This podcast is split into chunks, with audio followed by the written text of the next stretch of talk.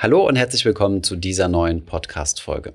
In der heutigen Folge geht es um etwas, was der eine oder die andere sicherlich schon mal gesehen hat, gerade dann, wenn ihr nämlich in Aktien investiert. Es geht um die unscheinbare Abkürzung ADR und das steht für American Depositary Receipt. Was dahinter steckt, ob ich da tatsächlich die echten Aktien kaufe, ob es da ein gewisses Risiko gibt und warum man den ganzen Spaß überhaupt macht, all das klären wir in dieser Podcast-Folge. Viel Spaß dabei!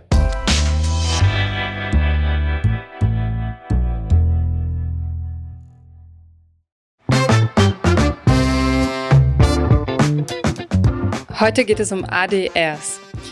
Und ich möchte euch erzählen, wie es zu diesem Thema gekommen ist. Thomas hat mich darauf angesprochen und hat gesagt, wir könnten mal so ein bisschen Basiswissen vermitteln, was äh, Aktien angeht, ADRs erklären, recherchiere mal. Und bei der Recherche habe ich dann festgestellt, dass ich selbst in ADRs investiert bin, ohne zu wissen, was das ist. Deshalb erklären wir es heute und teilen das Wissen mit euch, damit ihr wisst, ob ihr in ADRs investieren solltet. Und ob ihr vielleicht schon investiert seid, ohne es zu wissen. Richtig. Ich erzähle euch später auch, welchen ADR ich habe. Okay, was sind ADRs? Das sind von US-Banken ausgegebene Hinterlegungsscheine, also Zertifikate, die den Besitz von Aktien von Nicht-US-Unternehmen verbriefen. Das heißt, ADRs werden stellvertretend für die Originalaktie gehandelt. Das heißt, du investierst indirekt in ein Unternehmen mit einem ADR. In einfacheren Worten, ADRs ermöglichen euch zum Beispiel in den USA in Unternehmen zu investieren, die nicht in den USA an den Börsen gelistet sind. Das hat verschiedene Gründe, warum sie nicht gelistet sind und die verschaffen euch den Zugang dazu. Oft sind es zum Beispiel chinesische oder allgemein asiatische Unternehmen, weil in China zum Beispiel Internetunternehmen ähm, nicht für Ausländer handelbar sind. Da gibt es ein Verbot, aber auch deutsche Aktien, dazu kommen wir später noch, können als ADRs oder als Zertifikate anderer Art, europäischer Art gehandelt werden in anderen Ländern. Genau. Ähm, es gibt ein ganz prominentes Beispiel, also eines deutschen Unternehmens zum Beispiel, das ist Adidas, das ist das Adidas ADR. Adidas ist eine deutsche Aktiengesellschaft in Deutschland ansässig und in Deutschland gelistet. Und wenn ein Amerikaner Adidas Aktien kaufen möchte, geht es am einfachsten über diesen, wie gesagt, diesen ADR. Das funktioniert folgendermaßen. Eine amerikanische Bank kauft dann quasi diese Aktien ähm, dann in Deutschland, also die dann in Deutschland liegen und gibt dann in Amerika diese verbrieften Hinterlegungsscheine raus. Das kann man sich vorstellen wie so ein Zertifikat. Ihr kauft also ein Zertifikat von einer Bank, die euch versichert, dass dort quasi die Adidas-Aktien hinterlegt sind. Das macht dann den Handel von internationalen Aktiengesellschaften etwas einfacher. Und ADRs gelten für eine Aktie, mehrere Aktien oder Teile von Aktien. Das heißt, die Depotbank, die den ADR herausgibt, kann ihn so verpacken, wie sie denkt, dass er auf dem Markt gut platziert ist. Das heißt, du kannst zum Beispiel ein Fünftel einer Aktie als ADR kaufen, wenn die Aktie besonders hoch bewertet ist. Genau, bei Adidas ist das jetzt zum Beispiel, kann man übrigens auch auf der Investors Relations Seite einfach nachlesen, wenn ihr mal Adidas ADR googelt, ähm, ist das zum Beispiel ein Verhältnis von 2 zu 1. Das bedeutet, zwei American Depositary Receipts, also Adidas ADRs, repräsentieren eine normale Adidas Stammaktie. Genau, also ein ADR ist eine halbe Adidas-Aktie in dem Fall. Und ADRs werden von US-Depotbanken ausgegeben. Und wie schon eingangs erwähnt, sie erleichtern Geschäfte mit ausländischen Wertpapieren in den USA. Es gibt auch noch eine europäische und globale Version dessen. Darauf gehen wir später nochmal ein. Der große Vorteil von ADRs ist, sie sind eine einfache Lösung, um ähm, Aktien handelbar zu machen, die eben aus mehreren oder bestimmten Gründen nicht in dem Land handelbar sind. Genau. Als kleines Beispiel, du hast gerade amerikanische Bank gesagt, ich würde es noch ein ganz kleines bisschen einschränken, eine Bank mit amerikanischer Bankzulassung, denn äh, der Adidas ADR ist herausgegeben von der Deutschen Bank Shareholder Services. Aber die Deutsche Bank ist ja bekanntlich eine deutsche Bank, aber ist auch eine, hat auch eine Vollbankenlizenz und äh, Investmentbankaktivität in Amerika. Von daher können auch die das, also diesen ADR in Amerika herausgeben. Mhm. ADRs erkennt man leicht an der ISIN. Und zwar beginnt die meist mit US, Punkt, Punkt, Punkt. Zum Beispiel, wenn ihr Alibaba bei Trade Republic eingibt und da steht dann auch ADR in Klammern hinter dem Wert. Weitere Beispiele für ADRs, die ihr bei uns handeln könnt, sind zum Beispiel Gazprom, Tencent ähm, in China, Nokia, Nintendo, Japan, aber auch deutsche Unternehmen wie neben Adidas, Allianz, Wüstenroten, Württembergische, Daimler und sehr viele weitere große in Deutschland gelistete Unternehmen.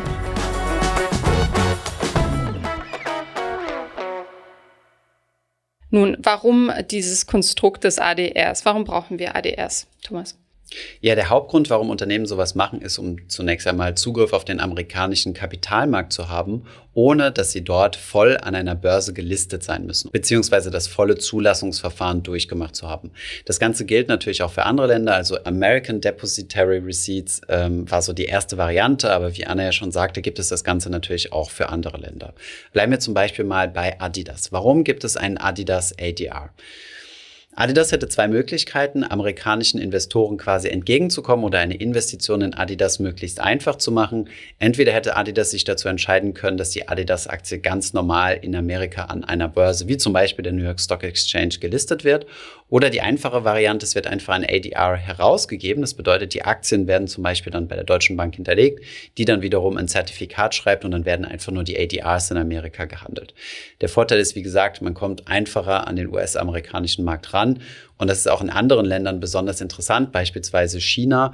In China gibt es ziemlich viele Kapitalrestriktionen. Das heißt, ihr könnt dort nicht einfach die sogenannten A-Shares kaufen, also die Aktien, die also quasi Chinesen kaufen können vor Ort, sondern in chinesische Aktien kann man in der Regel nur über die Hintertür investieren. Und das sind dann zum Beispiel solche ADRs.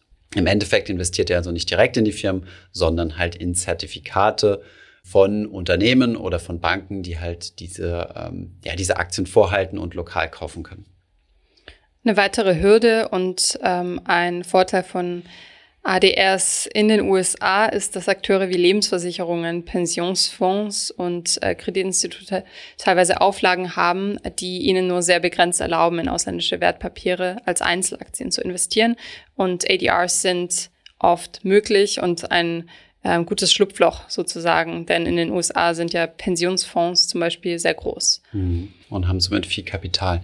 Ähm, jetzt ist der Adidas ADR ein gesponserter ADR. Was ist der Unterschied zwischen einem gesponserten und einem nicht gesponserten, Anna? Der Unterschied war mir tatsächlich bis jetzt auch noch nicht bekannt. Also bei gesponserten ADRs ist das Unternehmen direkt mit beteiligt. Das heißt, das sind ADRs, bei denen das ausländische Unternehmen einen Vertrag mit der ausgebenden Bank abschließt, in dem sich die beiden Partner über Kommunikation, Zahlungsvorgänge und ähnliches einigen. Das ist äh, bei Adidas so, wie du sagst, und das ist zum Beispiel auch bei Alibaba so. Da gibt die Citibank äh, ADRs für Alibaba heraus. Bei ungesponserten ADRs hingegen besteht keine Beziehung zwischen dem Unternehmen, das die ähm, Aktien herausgibt und dem Broker. Die Initiative geht also von der Handelsplattform aus und es kann von mehreren Depotbanken ein ADR für dieses Unternehmen herausgegeben werden. Genau, das heißt, wenn es ziemlich viel Nachfrage gibt, können, äh, können Banken oder Broker sich dazu entscheiden, hier ein spezielles äh, ADR aufzusetzen, müssen dann halt schauen, dass sie äh, im entsprechenden Land, wo die Aktiengesellschaft sitzt, ähm, die Aktien quasi ergattern und dort sicher verwahren. Und dann können sie auf der anderen Seite auch ähm, ja, Zertifikate ausschreiben. Ähm, in der Natur der Sache liegt natürlich auch, dass die gesponserten ADRs in einer gewissen Weise sicherer sind, weil ja hier quasi das Unternehmen quasi direkt mitwirkt und, und auch ein Interesse daran hat, ausländische Investoren über diese ADRs zu gewinnen. Und bei ungesponserten ähm, ist da nicht der direkte Link äh, zu den Unternehmen da. Wir haben ja schon angesprochen, dass aus Unternehmenssicht ähm, ADRs attraktiv sind, um verschiedene Märkte zu erreichen und Kapital einzusammeln. Allerdings geht das nicht für jeden Herausgeber von ADRs, und zwar gibt es verschiedene Level. Und je nach Zugang zum US-Markt werden ADRs ähm, verschiedenen Levels zugeteilt. Level 1 und 2 erlauben dem ausländischen Unternehmen nicht, Kapital in den USA einzusammeln. Das geht nur nach einer Registrierung und jährlichen Reports. Also man kann nicht ganz den Regulierungen entkommen. Und bei Level 3 ADRs kann das ausländische Unternehmen nicht nur gehandelt werden, sondern auch Kapital einsammeln. Auch hier sind dann ähm, mehrere Reportings pro Jahr nötig. Hm. Das heißt, es können Kapitalerhöhungen durchgeführt werden, neues Kapital eingesammelt werden, was dann das Eigenkapital erhöht. Und nicht nur, ähm, es wird nicht nur Liquidität äh, quasi zur Verfügung gestellt. Ähm, ist übrigens bei Adidas der Fall, dass sie Level 1 sind. Das heißt, sie könnten jetzt nicht über diesen ADR Kapital in den Vereinigten Staaten einsammeln. ADRs, auch wenn ich zum Beispiel davon noch nicht gehört habe, gibt es schon ziemlich lange. Mhm. Der erste ADR wurde 1927 herausgegeben, um Investments äh, in ein britisches Unternehmen zu ermöglichen. Und heute gibt es laut der US-Regierung mehr als 2000 ADRs, die in den USA ähm, präsent sind. Und es sind über 70 Länder repräsentiert mit diesen ADRs. Also Wir Unternehmen aus 70 Ländern. Genau. Und wir verlinken euch eine Übersicht der bekannteren ADRs in den Show Notes.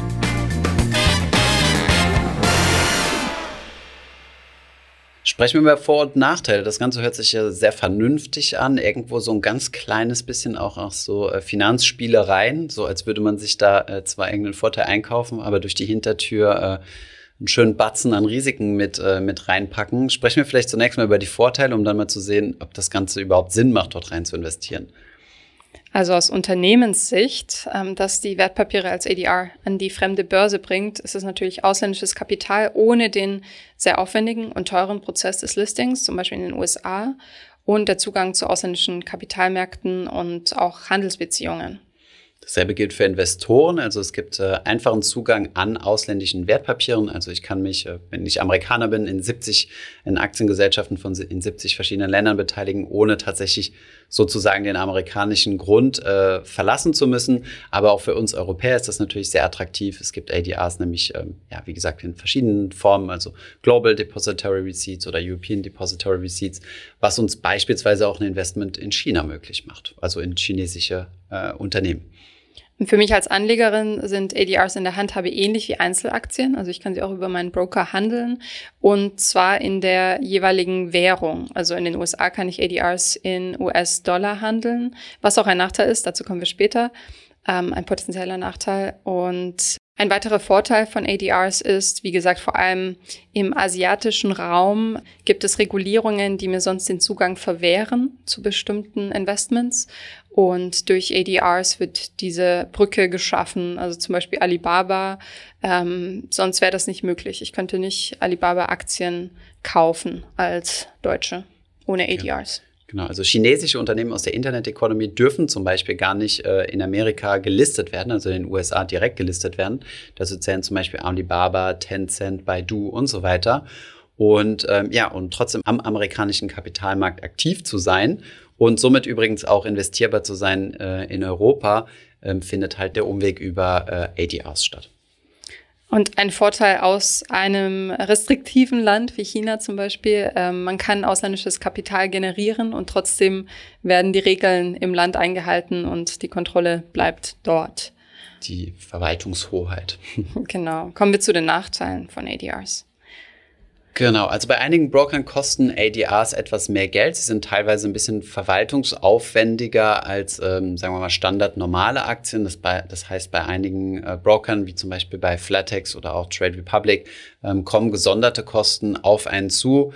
Ähm, konkrete Zahlen konnten wir jetzt hier nicht rausfinden. Das hängt nämlich immer davon ab, von welchen ADRs wir sprechen. Also ähm, sprich aus welchen Ländern, ähm, aus welchen Ländern die Unternehmen kommen, die hier ähm, der, deren Wertentwicklung durch das Zertifikat repräsentiert wird. Du hast es aber, glaube ich, mal ermittelt, was du bezahlt hast. Du hast selbst, jetzt hast du es eben angeteasert, aber glaube ich noch nicht gesagt, welche Aktie hast du als ADR? Ich habe Alibaba via Trade Republic gekauft und da steht auch das ADR in Klammern hinter dem hinter der ISIN. Mhm. Und ähm, wenn ich mich nicht verrechnet habe, waren das ungefähr 50 Cent pro ADR beim Kauf, also einmalig. Pro Stück. Genau. Wo 50 Cent oben drauf kamen, okay. Genau, und der Rest der Gebühren wird, so ich es verstanden habe, bei den meisten Anbietern mit ähm, der Dividende verrechnet. Mhm. So eine Ach, ausgezahlt ja, wird. Mhm. Genau, Dividende ist auch nochmal so ein Thema, ja, stimmt. Ähm, das kostet dann auch nochmal extra mhm. beim Broker. Ein weiterer Nachteil ist, dass ADRs an die emittierende Bank oder Börse gebunden sind und im Fall einer Insolvenz wertlos werden könnten, denn ihr habt ja nicht ähm, per se die Aktie in eurem Depot, sondern nur ein Zertifikat auf die Aktie. Genau, dieses sogenannte Emittentenrisiko ist wichtig mit zu berücksichtigen. Das hat man grundsätzlich bei Zertifikaten, dass ihr hier ja nicht eine Aktie direkt besitzt, sondern quasi hier nur zugesprochen bekommt von der entsprechenden Bank, also von der Sponsoring-Bank oder auch wenn der ADR nicht gesponsert ist, von der Börse oder dem Broker, dass ähm, ja ihr einen Anspruch auf diese Aktie habt. Wenn euch aber die Gegenpartei ausfallen sollte oder es zu gesetzlichen Änderungen kommt, wie es beispielsweise bei China der Fall sein könnte, dass die chinesische Regierung sagt, ja, ähm, wir zählen ADRs nicht als ähm, als echte Teilhabe an einem Unternehmen, dann könnten diese Wertpapiere wertlos fallen. Das bedeutet, wenn ihr die Wahl habt zwischen einem ADR oder einem direkten Aktienkauf, solltet ihr, wenn der Kostenunterschied nicht so gigantisch ist, ähm, eher die richtigen Aktien bevorzugen. Nein. Ansonsten gilt, wie auch bei allen Investitionen in, äh, ja, in andere Länder, wo andere Währungen gelten, dass ihr ein Währungsrisiko mit habt. Das bedeutet, wenn ihr zum Beispiel typischerweise anders Fall jetzt in eine Alibaba investiert als Amerika, also als ADR, wird es dort in US-Dollar gehandelt. Manche Broker rechnen euch das dann freundlicherweise direkt in Euro um. Das bedeutet aber nicht, dass ihr kein Währungsrisiko habt. Dann gibt es natürlich noch das politische Risiko. Wir haben ja schon erwähnt, dass ADRs oft zum Einsatz kommen, wenn es Restriktionen im ähm, Land der Emissionen gibt. Ähm, wenn politische Entscheidungen die Währung schwanken lassen oder das Unternehmen in strukturelle Schwierigkeiten gerät, kann sich das natürlich auch auf euer Depot mit ADRs auswirken. Außerdem, je nach Level des ADRs, in das ihr investiert, gibt es ähm, teilweise eingeschränkte Informationen über Zahlen, Bilanzen des Unternehmens, die ihr bei in Deutschland gelisteten Unternehmen ähm, vorfindet. Kommen wir noch, wie angekündigt, zu einer Abgrenzung von den verschiedenen Begriffen. Also es gibt ADRs, ADS, GDR, EDR. Ähm, das sind alles ähnliche Produkte, ähnlich gestaltete Produkte. ADR und ADS werden oft synonym verwendet, also American Depository Receipt und American Depository Shares. ADS, also die Shares, sind die auf US-Dollar ausgestellten Eigentumsanteile. Das heißt, äh, wie bei Adidas zum Beispiel, also ein halber Anteil pro ADS an einem Nicht-US-Unternehmen. Und das ADR, über das wir jetzt größtenteils gesprochen haben, ist sozusagen die Urkunde, dass äh, die Verbriefung, das Zertifikat, ähm, das äh, über das Wertpapier ausgestellt wird. ADRs beziehen sich auf die US-Börse, GDRs, also Global Depository Receipts, auf mindestens zwei Börsen, zum Beispiel New York und London. Also ermöglichen sie den Zugang zu noch mehr Kapitalmärkten. Und dann gibt's noch die EDRs. Das sind European Depository Receipts, also von europäischen Depotbanken herausgegebene Zertifikate auf ausländische Aktien. Beispielsweise ein EDR wäre dann äh, ja eine nicht in Deutschland ansässige Aktiengesellschaft, die äh, ja über eine europäische Bank dann verbrieft wird und in die Europäer dann einfach investieren können.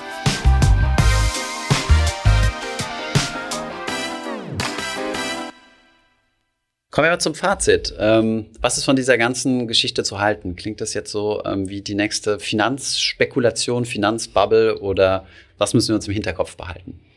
Also im Grunde gelten für mich mindestens die gleichen Risiken wie bei jeder Investition in Einzelaktien. Mhm. Ähm, darüber hinaus sollte man aber noch genau prüfen, finde ich, worin man investiert, da eben die Reportings nicht gleichgestaltet sind wie zum Beispiel in Deutschland, wo es ziemlich streng ist. Ähm, und man sollte auf die Gebühren achten.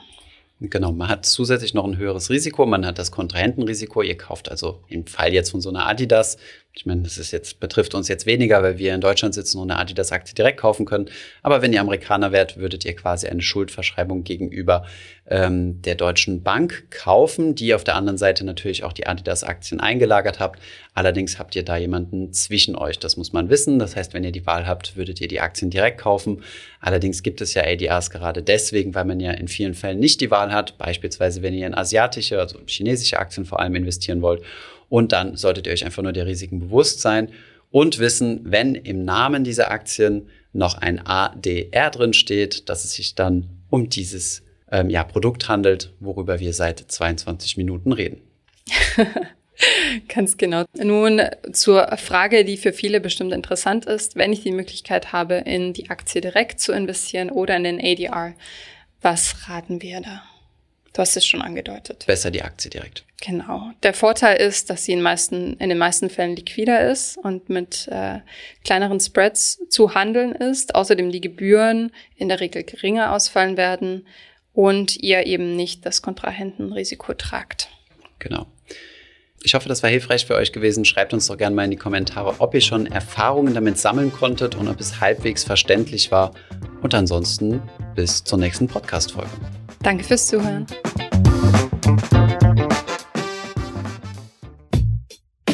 Ich hoffe, diese Podcast-Folge hat dir gefallen und du hast was dazugelernt. Wenn ja, dann erzähl doch gerne auch deinen Freunden und Bekannten vom Finanzfluss Podcast, die sich für das Thema finanzielle Bildung interessieren oder interessieren sollten. Wenn du uns auf iTunes zuhörst, dann lass uns gerne eine positive Bewertung da. Das sorgt dafür, dass wir noch besser auffindbar werden. Alle wichtigen Links und Verweise findest du wie immer in den Shownotes zu diesem Podcast. Auf unserer Homepage findest du außerdem eine ausführliche Beschreibung zu jeder Folge. Du findest sie unter finanzfluss.de slash podcast. Vielen Dank fürs Zuhören und bis zum nächsten Mal.